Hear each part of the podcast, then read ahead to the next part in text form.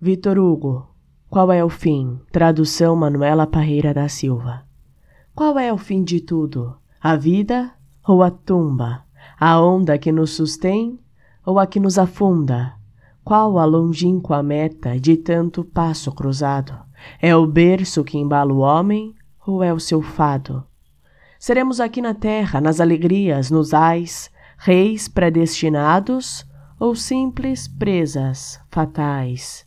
Ó Senhor, responde, responde-nos, ó Deus forte, se condenaste o homem apenas a sua sorte, se já no presépio o Calvário se anuncia, e se os ninhos sedosos, dourados pela manhã fria, onde as crias vêm ao mundo, por entre flores, são feitos para as aves ou para predadores.